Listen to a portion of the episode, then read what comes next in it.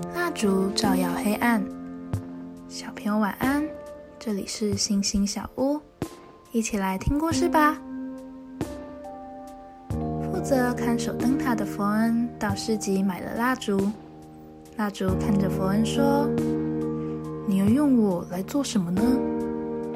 佛恩说：“我要让你来指引航海中的船只，让他们知道方向。”蜡烛非常害怕，发抖着对佛恩说：“不可能的，我只是一根小小的蜡烛，他们看不到我的。”佛恩说：“别担心，接下来就看我的吧。”黑暗中，佛恩带着小蜡烛走上灯塔的最高处，里面有着好多镜子。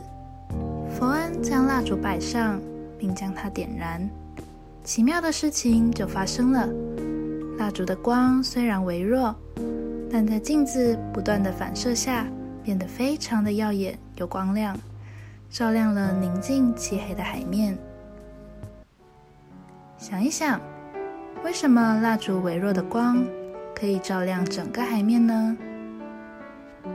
你认为什么叫做神机呢？今天的经文是耶利米书三十二章二十一节。你曾用神机骑士有力的手伸出来的膀臂和大而可畏的事，把你的子民以色列从埃及地领出来。